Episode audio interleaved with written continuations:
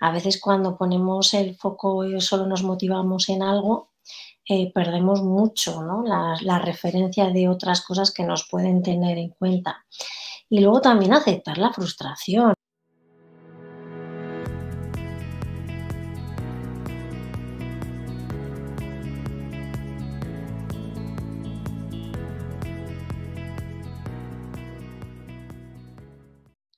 A todos y todas, soy José Ángel Cano de Somos Peces Voladores. Hoy es nuestro episodio número uno, de lo cual estoy especialmente orgulloso de Ideas que Vuelan. Y estamos muy ilusionados. Ainhoa está por ahí detrás de cámara, que, bueno, pues la veréis si la buscáis en redes sociales. Hoy, bueno, estamos de enhorabuena por este lanzamiento y además, pues eh, este podcast nace pues intentando pues traer a personas maravillosas como, bueno, ya estáis viendo a nuestra invitada, que tienen mucho que decir y aportar desde el punto de vista de marketing y a veces pues de una forma pues no tan directa, ¿no? No todos son marketingianos. Hoy tenemos la suerte de contar con Laura Balsa, que es la directora de EPSIDE, el espacio de psicología y desarrollo. Buenas tardes, Laura, ¿cómo estás? Buenas tardes, José. Pues muy bien, ilusionada, ¿no? De esto de ser la protagonista del primer episodio. Es una categoría diferente. Y una gran responsabilidad, ¿eh? Bueno, vamos a hacer lo mejor que podamos, ¿eh? Bueno, Laura, cuéntanos un poco, como en un minuto o lo que necesites, un poco sobre tu trayectoria para ponernos un poco en contexto y por qué estás hoy aquí en, en nuestro podcast. Bueno, pues mi trayectoria se resume a una de mis pasiones, que es la psicología. Entonces eh, empecé en el 2008 pasando consulta y, bueno, empecé, empecé, no, no hagas los cálculos, empecé en el 2008, he ido sumando pacientes, pacientes, pacientes y bueno, pues en el 2020 decidí dar el paso de emprender y crear un centro propio que, bueno, pues le puse el nombre de EPSIDE como un espacio donde cabíamos muchos, tanto los pacientes que venían a consulta como la idea era crecer como centro y así se está haciendo, y, que todos podíamos desarrollarnos y crecer. Y de ahí salió EPSIDE. Empecé solita y ahora pues casi somos ocho, así que muy bien. Seguro que mucha gente se está preguntando qué hace una psicóloga en este programa, que ahora lo, ahora lo dejaremos ver un poco, ¿no? Pero antes, pues, acabar de ponernos en contexto. ¿Cuántas personas trabajan en EPSIDE y qué perfiles tienen?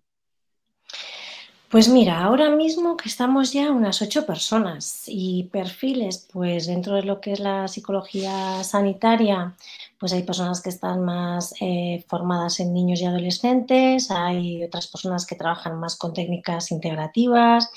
Eh, tengo también ahora mismo pues personas que son especialistas en sexualidad, terapia de pareja, neuropsicología, bueno, ahí vamos, vamos creciendo un poquito a nivel de las necesidades que voy, que voy observando que se necesitan. El paso siguiente va a ser la terapia online y así vamos. Sí, porque me han chivado que tenéis página web que acabáis de estrenar hace muy poco. Que muy poquito, muy poquito. Una pequeña cuña publicitaria, ¿cómo es la URL de tu ¿En serio? pues www.epside.com. Es muy bonita, por favor, os invito a verla, a entrarla, a observarla. Ahí, ahí los podéis ver y encontrar. Seguro que está escuchando mucha gente que sabe mucho de marketing. Lo mismo, pues, y ahora veremos de qué hablamos con esta parte de psicología, pero lo mismo te pueden dar hasta buenos consejos de marketing. Así que todo. Yo los admito todo, todo lo que sea crecer y evolucionar, yo lo admito todo. Bueno, vamos ya, vamos a, la salsa, ¿no? De esta entrevista. Hoy el objetivo es un poco, pues quizás unir esos dos mundos que son el marketing y la psicología, que pues yo soy marketingiano de toda la vida y, es algo que nos meten un poco a fuego, ¿no? Generar necesidades y todo esto que pues tanto hablamos y tan difícil es, ¿no? Entonces, pues la entrevista va a ir un poco para conocer ese, ese punto de vista desde fuera, ¿no? Desde no tanto lo que enseñan en las escuelas de marketing, que funciona, por supuesto, sino bueno, pues cómo se ve desde un punto de vista de una psicóloga como tú, que ahora veremos un poco la trayectoria más de lo que nos has contado, que ha sido muy correcta, pero ahora... me has dado un minuto, me has dado un minuto. bueno, mira, la pregunta... Sí, Venga, pregunta. La primera pregunta es, a ver, en el mundo de marketing normalmente el trabajo suele ser bastante exigente y mucha presión. Y esto, cualquiera que nos escuche sabe de qué va. Entonces, desde un punto de vista psicológico, mm, ¿qué cosas pueden hacer los marketingianos, los profesionales de marketing para mantener un equilibrio saludable, si es que puede ser saludable, y evitar ese agotamiento que todos padecemos en algún momento? Pero el marketing en especial, porque hay mucha presión. Pues yo creo que lo más importante es el cuidado y el autocuidado, ¿no? Y, para un buen cuidado es importante hacer un buen análisis, ¿no? De, cómo están todas las facetas. Em, una de las técnicas que funcionan para esta parte de análisis es el de la rueda de la vida, ¿no? Se dibuja un círculo un folio se divide ese círculo en ocho partes, como las ocho facetas más importantes ¿no? que todos tenemos, pues nuestra vida, nuestro desarrollo personal, la pareja, el trabajo, el deporte, la salud. Y se van dibujando eh, círculos concéntricos en donde vas puntuando como desde el centro a cada una de las áreas, del 0 al 10, em, qué tiempo, qué dedicación, cómo valoras esa faceta con respecto a ti. Y entonces en cada uno de los laditos se van poniendo puntos. Pues en el tema del desarrollo personal, bueno, dedico tiempo, apenas me escucho, no tengo mis momentos, pues un 3. Pues en el trabajo, buah, 9, todo me ocupa el trabajo. La familia, bueno, bien, un 5. La pareja, ahora mismo fatal, un 1. Pues luego unes los circulitos y si da forma de rueda y puede rodar, pues bueno, Ahí ya sabes, si la rueda no rueda, pues no, no hay que deprimirse. Hay que aceptar la situación y decir, bueno, pues tengo que poner todos en el 6, tengo que tender al equilibrio. Entonces tengo que invertir tiempo y esfuerzo en esas facetas que en muchas ocasiones desatendemos. Qué difícil, ¿no? qué, difícil en ocho facetas tenerlo todo equilibrado, porque bueno, pero una rueda un poquito pinchada, un poquito, un poquito la rueda pinchada, un 9 y un 7 rueda. La cuestión es cuando tenemos un 9 y un 3, un 9 y un 1, ahí es donde... Pero no es para deprimirse, es para partir de ese análisis y, y entender y aceptar la situación. Yo siempre les digo a mis pacientes, cuando eres consciente de dónde y cómo es la situación es donde podemos intervenir. Necesitamos ese primer paso de conciencia. Entonces es un autoanálisis de, bueno, estoy cuidando todas las facetas de mi vida. Y entonces a partir de ahí poner pequeños objetivos a medio corto plazo para, para ir subiendo el 2 al 3, el 9 bajarlo al 6 y si más o menos todos se manejan en lo mismo, pues la rueda rueda. Ah, esto, tu respuesta hila muy bien con la siguiente pregunta, porque es, vale, la rueda rueda, pero muchas veces el trabajo es muy exigente, entonces tengo que equilibrarme, porque si no, pues si no estoy bien, no voy a hacer un buen desempeño. Pero es que también la competencia es grande, a veces se llevan a cabo estrategias que no ruedan, que no funcionan, siento mucha presión, con lo cual pues aún me desequilibra más porque pues quizás ahí tendemos a, bueno, pues es que no trabajo lo suficiente o no sé, yo creo que muchas veces parece que si una campaña no funciona ha sido culpa de falta de esfuerzo o de otras cosas. Em, ¿qué, ¿Qué podrías recomendarnos para manejar este rechazo y mantenernos motivados e intentar equilibrar esa rueda? ¿no? Porque a veces y lo llevamos al trabajo, pero también esto pasa en otros ámbitos de la vida. Pues a lo mejor le doy mucho peso al deporte, me lesiono y no puedo correr en tres meses, ¿no? Y esto también genera frustración, no solo en el trabajo.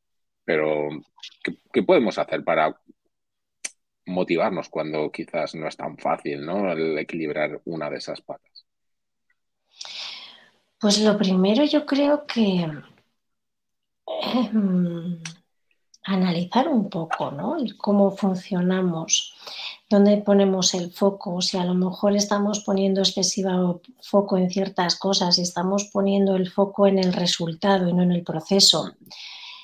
Em, en cómo gestiono, ¿no? Eh, si lo que el, resultado ha sido negativo, a mí me gusta mucho enseñar la técnica del observador, ¿no? Es salir de fuera y analizar el proceso, salir de valorar un poco las variables o la hipótesis desde donde se sale y hacia dónde acaba, ¿no?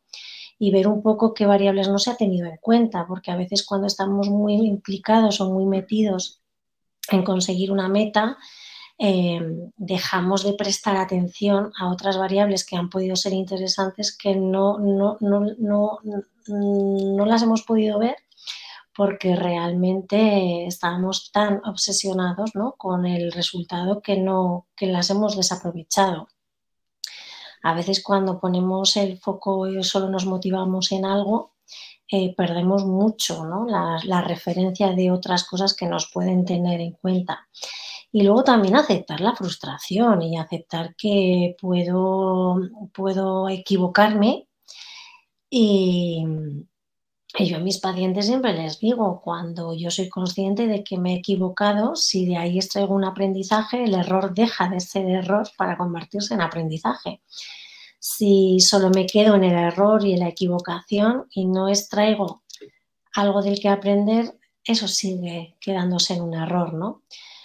Y hay que aceptar que no todo sale y hay que aceptar que las cosas a veces no son como queremos, ¿no?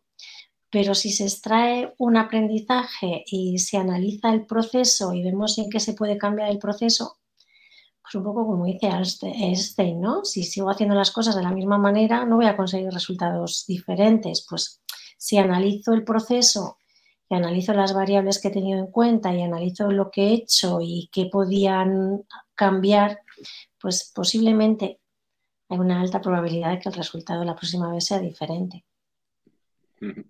¿Y este análisis lo hacemos solos o lo hacemos acompañados? Porque normalmente el marketing, es verdad que en pequeñas organizaciones, pues eh, hay un responsable que, o una responsable que se lo come todo y ya está, pero a veces hay equipos. De hecho, normalmente pues suele haber equipos. ¿Me puedo apoyar en un equipo para que me ayude? Mm, esta, esta reflexión la tengo que hacer hacia afuera y aislarme y asumir mis errores. ¿Cuál es la mejor forma? Yo creo que no son excluyentes. Yo, puesto que me dedico a la psicoterapia, creo que un autoanálisis y una observación personal individual que me ayude a crecer como persona siempre en todas las facetas y en todos los momentos de la vida son importantes, pero también considero que el poder del grupo es un, valor añadido. Entonces creo que es, muy positivo también analizar esta perspectiva en grupo, porque varias cabezas pensantes e inteligentes, como son los de marketing, puestos en un objetivo en común, creo que los resultados siempre son mucho más óptimos. Entonces hay muchas dinámicas de grupo, pues igual que utilizáis la lluvia de ideas, ¿no? Para generar ideas creativas, también es importante plantear, eh, pues eso, el proceso o el cómo se ha hecho eh, la campaña o cómo se ha hecho el trabajo y de dónde habéis partido y hacia dónde se va. Y, desde fuera, desde cada uno que, que observa, ¿no? Y, y que cree que puede, que ha podido fallar o, que, o al revés, qué, qué variable es la que sí o sí siempre hay que tenerla en cuenta, ¿no?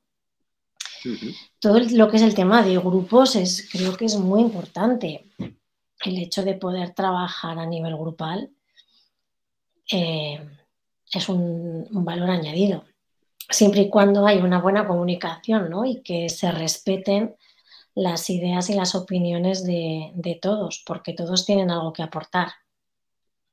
Justo esto era lo que te iba a preguntar, porque cuando tenemos un equipo, claro, a veces no todo fluye tanto, a veces hay conflictos, hay situaciones de tensión. ¿Cómo hacemos para construir unas relaciones quizás más sólidas dentro del equipo de marketing? ¿Hay algún, como decimos en marketing, algún hack que podamos utilizar para trabajar en nuestros equipos, tanto si somos parte del equipo como si lideramos ese equipo? Pues hombre, eh, yo creo que tanto para el que lidera como para el grupo, creo que es importantísimo el tener una buena gestión emocional el tener unas buenas eh, habilidades o recursos a la, una buena comunicación eh, efectiva, ¿no? Eh, pues todo lo que tiene que ver con la escucha activa, con la asertividad, con, todas las herramientas ¿no? que se trabajan en mediación, el ganar-ganar, ¿no? Em, a nivel grupal, evidentemente el líder del grupo, además, tiene que tener esas habilidades de esa buena gestión de grupo, el poder trabajar pues, desde la resolución de conflictos, trabajar la cohesión grupal, que todos se sientan integrados, que todos mm, tengan esa sensación de, de que su opinión y su puesto es válido. Entonces, son, son dos aspectos a desarrollar.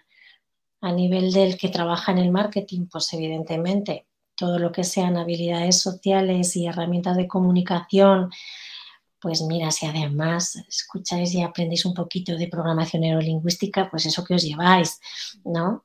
Pero sobre todo... un poco qué es esto de la programación. algunos hemos leído, y, pero entiendo que mucha gente nos está escuchando que no sabe lo que es. ¿Qué es la programación neurolingüística? Pues es una herramienta o es una técnica de psicología que está basada sobre todo en, el, en la manera en que nos comunicamos, ¿no? Sobre, tenemos distintos sistemas de referencia a la hora de observar la información y de dar, la devolución y, y, tiene un gran poder el cómo hablamos, desde dónde lo hablamos y cómo lo hablamos, ¿no? Todo lo que es la parte, hay personas que son más visuales y su lenguaje es mucho más visual, personas más auditivas y su lenguaje es más auditivo, o los que son más kinestésicos. Si enseguida eres capaz de conectar con ese sistema con el que hablan, es mucho más fácil entender cómo lo hablan y de qué manera, ¿no? Y estábamos hablando de que los líderes de los grupos tienen que tener esas cualidades, ¿no? Sobre todo la cohesión y el trabajar la gestión emocional, el, trabajar, pues eso, el tema de la motivación a nivel de grupo, el liderazgo. Eh, yo creo que la psicología es parte de la vida. Es que nos ha contado un pajarito que tienes en consulta, has tenido pues diferentes directivos de marketing y no de marketing y bueno, y yo te quería preguntar, y entiendo que hay un secreto profesional que no puedo dar detalles, pero sí, a lo mejor alguna generalidad. ¿Qué le preocupa a los profesionales de marketing de verdad? Porque a ti te lo cuentan, quizás entre nosotros, pues los de marketing a veces decimos las cosas muy de una forma muy positiva y orientada a la venta, ¿no? Pero a ti te contará la verdad. ¿Qué, ¿Qué, está preocupando a los profesionales de marketing, a los, esos directivos ahora mismo? Mm, pues, pues un poco de todo. O, por qué llegan a ah. ti, que lo mismo resulta que el marketing es lo menos en su vida, ¿no? Bueno, pues eh, pues mira, esto como todo, cuando tienes muchos pacientes y cuando además la circunstancialmente empezó y luego parece como que se ha ido eh, acrecentando, ¿no? Cuando tienes una población así, pues hay un poco distintas variables. Hay algunos que vienen por temas personales y emocionales y al final pues terminamos haciendo sesiones ¿no? de cómo trabajar eh, pues esas inseguridades, a lo mejor a la hora de la gestión de los grupos, pues o cómo enfrentarnos a según qué tipo de, situaciones de frustración. Y hay otros que vienen con necesito herramientas y recursos para, poder hacer eh, mi trabajo de una manera más óptima. Y bueno, vamos rascando. Esto a fin de cuentas, lo bonito que tiene el proceso terapéutico es que es un traje a medida, ¿no? Entonces, a veces a medida que te vas colocando la ropa, pues vas viendo otras necesidades. Entonces, eh, en general, pues sobre todo, sobre todo la gestión de equipos, sobre todo el, como digo yo, ¿no? Los DAFOS personales, el ver cuáles son mis características o, en qué soy bueno, eh, qué me falta, eh, por qué siempre eh, tengo los mismos problemas en el trabajo, ¿no? Como digo yo, ¿no? ¿Qué patrones se está repitiendo ahí y cambiarlos? Y los jefes no son un problema porque se me ocurre que para muchos este va a ser su principal problema muchas veces, ¿no? Bueno, espero que para mi equipo no, la jefa no, pero sí, bueno, a veces es, a veces son los jefes, a veces son pues las competencias, ¿no? Dentro de o las rivalidades con según qué personas del equipo y otras veces pues es la propia inseguridad de la persona, ¿no? de de, no, de sentir que no, de que no están optimizando los recursos personales que tienen a la hora laboral, ¿no? Hablamos mucho de bloqueos y situaciones de inseguridad. Yo creo que ahí sucede una cosa que hila con, con otras preguntas, que es en el entorno en general. Ahora mismo la tecnología va muy rápido y todos hemos oído hablar de la inteligencia artificial, de herramientas, de ChatGPT, de... Todo es algo que acaba de nacer hace meses y ya eh, pues no para de evolucionar, ¿no? Eh, hace poco leía que no sé si hay 200 o 300 nuevas startups aplicando inteligencia artificial, entonces es muy difícil mantenerte al día. Y en marketing, pues si antes iba rápido, ahora va que prácticamente... A velocidad de crucero. Claro, y sientes mucha presión porque casi casi necesitas el tiempo para pues para ponerte al día y no quedarte atrás, porque como te quedes atrás, pues hay alguien que utiliza no sé qué tecnología que al final pues es más efectiva que la tuya y, te gana ¿no? en esa competencia. Entonces, em, yo creo que va también un poco por ahí, ¿no? Esa gestión del tiempo, que hay una parte que tienes que dedicar sí o sí a reciclarte, pero prácticamente a diario. ¿Qué podemos hacer para, Primero para gestionar esa frustración, porque no vamos a ser buenos en todo. Quizás hace 30 años era más fácil, no sé si bueno en todo, pero bueno en más cosas. Pero es que ahora mismo eh, todo está tendiendo a los micronichos y a las mega especializaciones donde sé mucho de una cosa o, muy poco de cada de las demás y va a haber un punto que ni eso. Entonces, ¿qué podemos hacer? Primero, para combatir esa frustración de no sé de todo y segundo, para organizarnos para ese aprendizaje diario y continuo. Pues yo creo que, partiendo del DAFO, ¿no? El hecho de darte cuenta en que eres bueno y dentro de lo que eres bueno, eh, qué es lo que te gusta y en lo que crees que te puedes especializar y, y marcar la diferencia, ¿no? Yo creo que cuando conectas corazón con cabeza las cosas funcionan, ¿no? Cuando eh, conectas tu capacidad intelectual, tu inteligencia, tus habilidades, tus recursos con la pasión, con lo que realmente te gusta, es lo que te hace ser eh, bueno y ser potente, ¿no? Mm, no te tiene que gustar todo. Yo en psicología no me he especializado en todo. Hay trastornos y terapias que yo no, que no sé porque nunca sabría de todo. Entonces, creo que especializarte en lo que realmente te gusta, en lo que tienes habilidad, em, tienes curiosidad, porque creo que la curiosidad también es necesaria para aprender, es fácil y aceptando que, que no se puede con todo, sino que se puede con todo lo que se puede. Y entonces es a partir de, de, esa aceptación de que soy una persona y que tengo esas limitaciones, ¿no? No tender a la perfección, sino que soy ya perfectamente imperfecta y entonces voy a ser lo mejor que puedo ser en lo que realmente me gusta y me apasiona. Y lo demás, pues es que se lo tengo que dejar a los demás, que tienen esas actitudes y esas habilidades de las cuales yo carezco o tengo mm. menos. Y esto lleva un poco a, algo que comentabas antes, ¿no? Que es el, DAFO que tú mencionabas, ¿no? Porque ese autoconocimiento, el saber qué se me da mejor o peor, o en qué soy fuerte o, no tanto, mm, ¿cómo hacemos un DAFO? ¿podemos hacer un DAFO individual de autoconocimiento en nuestra casa? ¿Esto es viable? Mm, sí, yo lo hago en consulta y lo enseño a hacer. Y mis pacientes es como a los meses me dicen, ay, mira, me he vuelto a pasar un DAFO y me he dado cuenta que he mejorado en esto, ¿no? Sí, es, bueno, y vosotros en marketing lo hacéis muy a menudo, ¿no? Es plantearte, mm, bueno, ¿en qué soy bueno, ¿no? ¿Cuáles son mis fortalezas?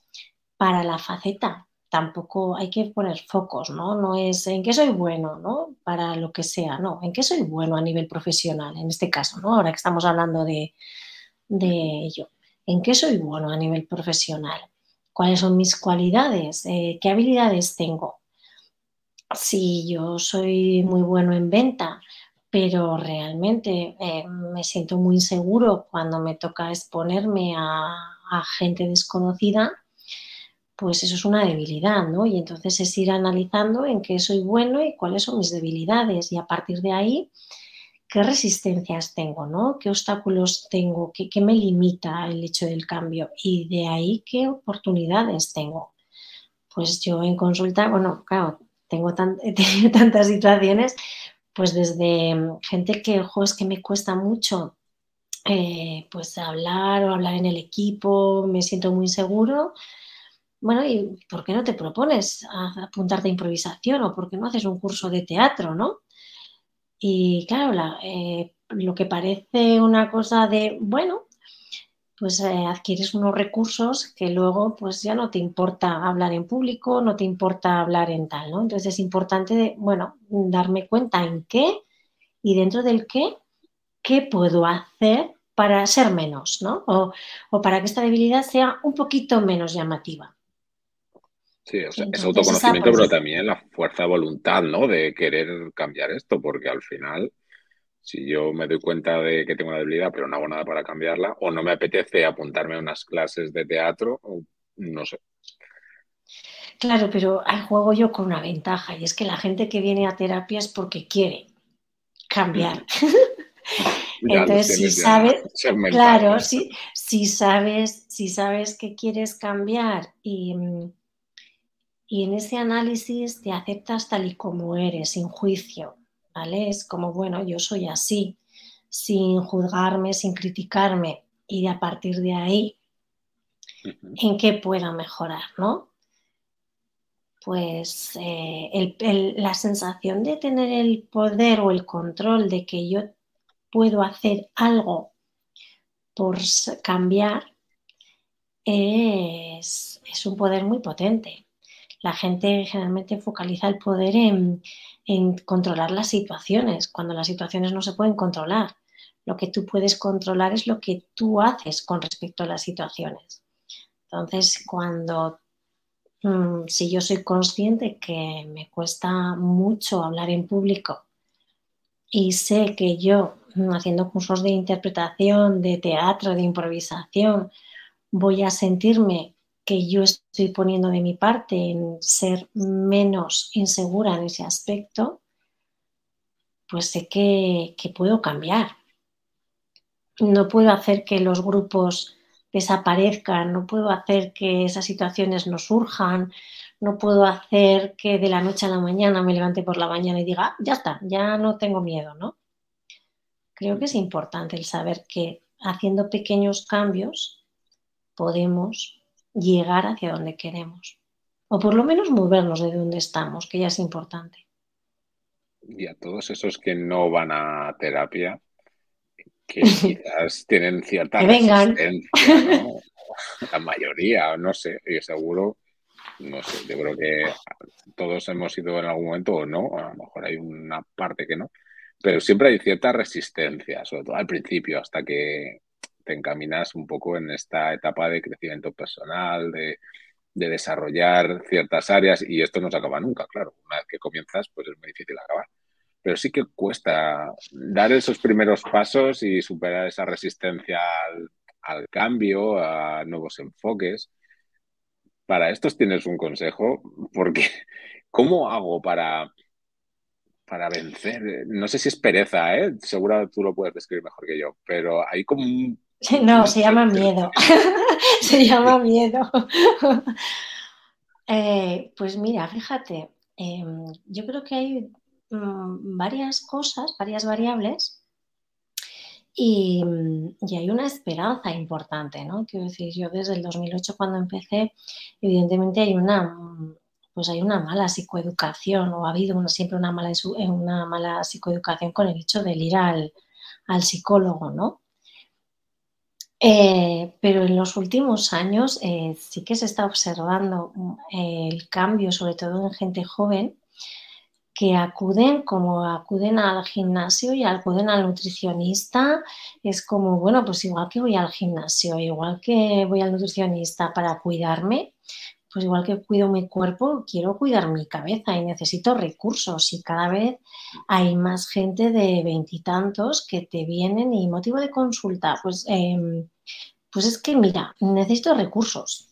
Es que me he dado cuenta que me cuesta hablar en público, es que me he dado cuenta que me relaciono fatal con los chicos o con las chicas, o me cuesta, o me he dado cuenta que, los cambios me, me cuestan un montón. Entonces no hay un motivo de consulta como pues hay otras personas de otras franjas de edades, ¿no? Pues un duelo, una separación, un, cuadro ansioso, un tal. Pero, pero yo creo que, que se está cambiando mucho y, y, ya la gente empieza a ver que, bueno, que dentro del proceso de la terapia, pues cuanto mejor me conozca, y más, eh, más brillo ¿no? de a, ese diamante bruto que soy, ese brillo se va a ver en todas las facetas. Pues se van a ver a nivel pareja, a nivel familia, a nivel trabajo, a nivel amigos, a nivel...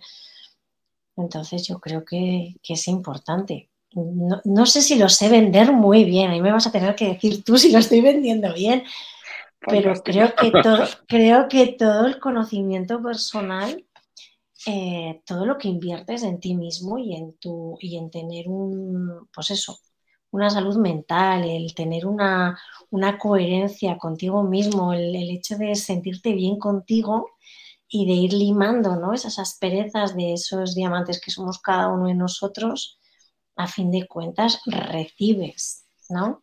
Es el reflejo de ese brillo en las personas que te rodean y te quieren.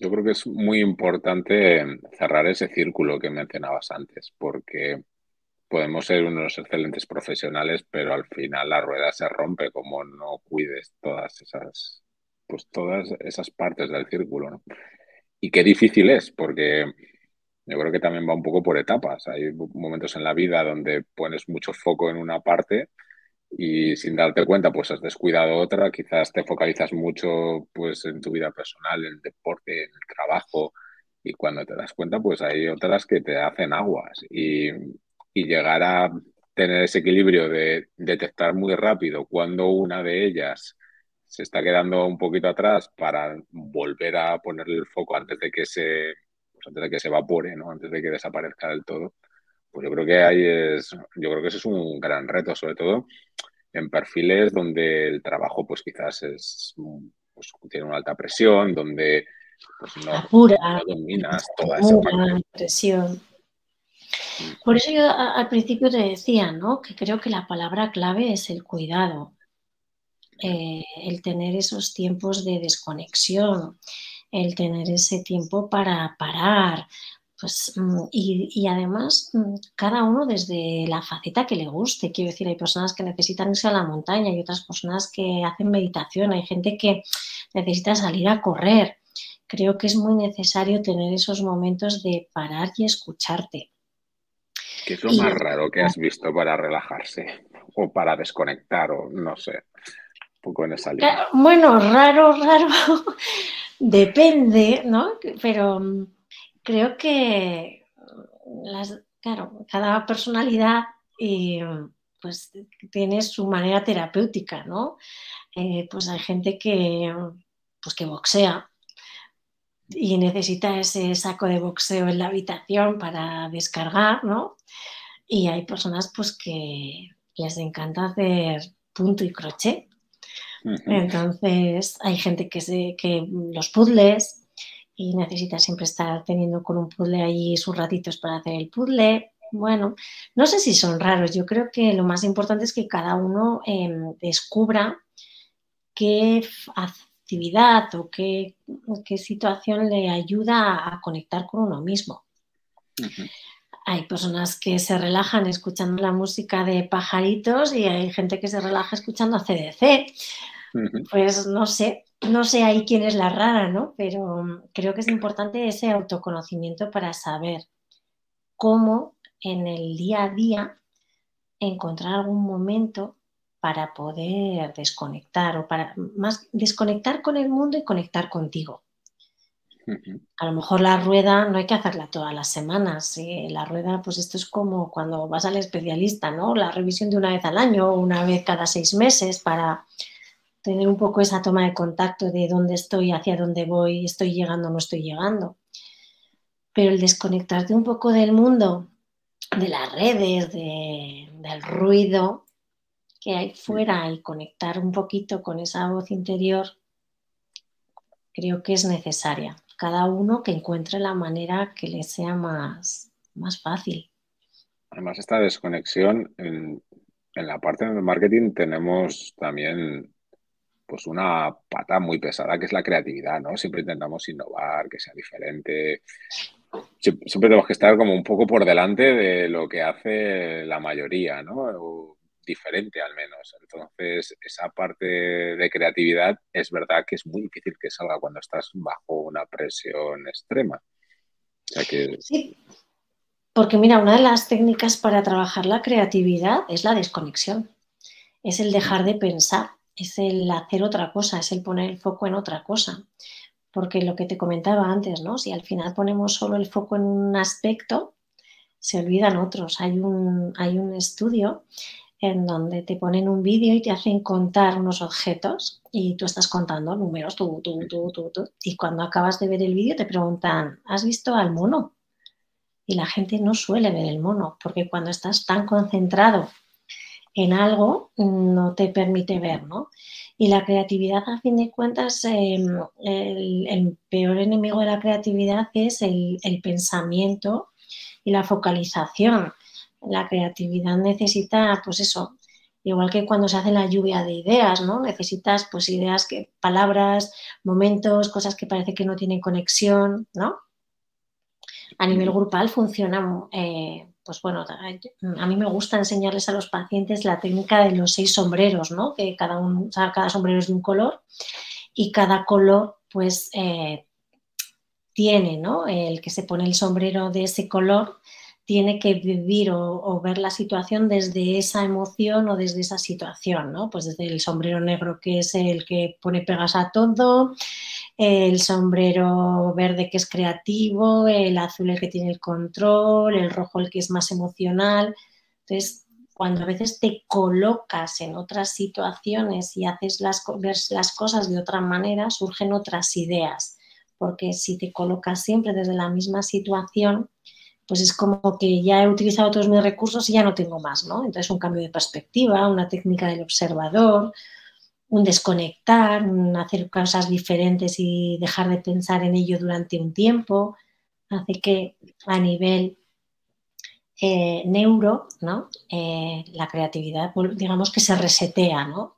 Entonces, como el ordenador, hay que ponerlo de vez en cuando a refrescar, hay que pararlo para que funcione. Cuando algo no funciona, apagar y encender. Apaga y encender. truco. Dime.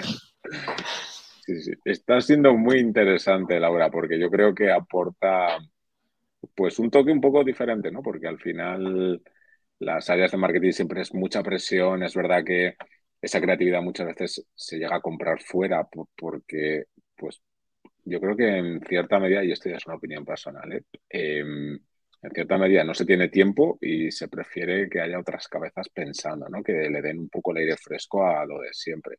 Pero es verdad que muchas veces ese, enfocándolo de otra manera, podría estar dentro, ¿no? Ese conocimiento, o por lo menos el, germen que haga nacer esa creatividad, esas nuevas iniciativas, aunque luego se desarrollen con equipos desde fuera.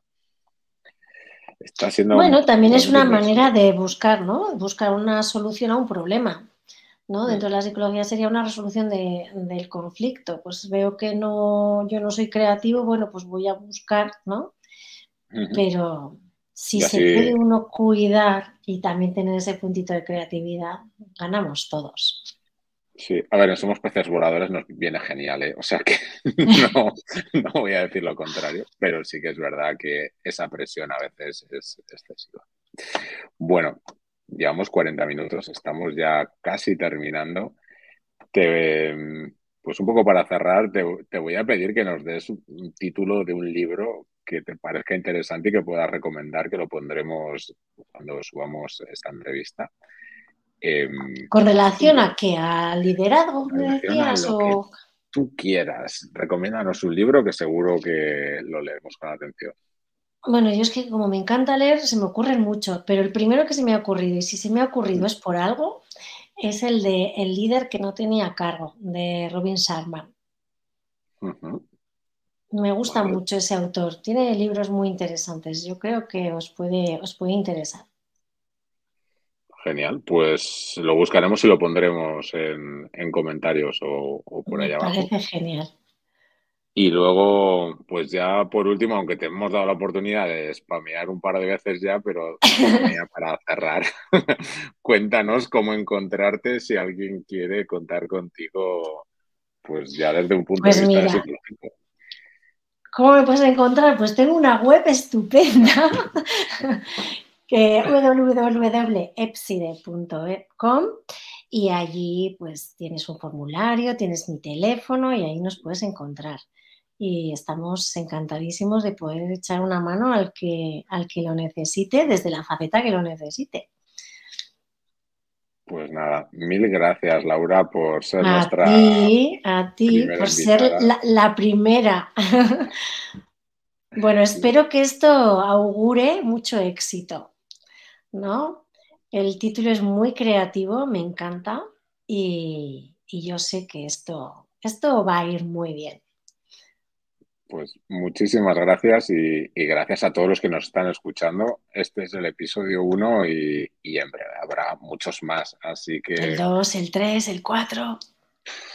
cientos. Muchísimas gracias a todos. Adiós. Adiós.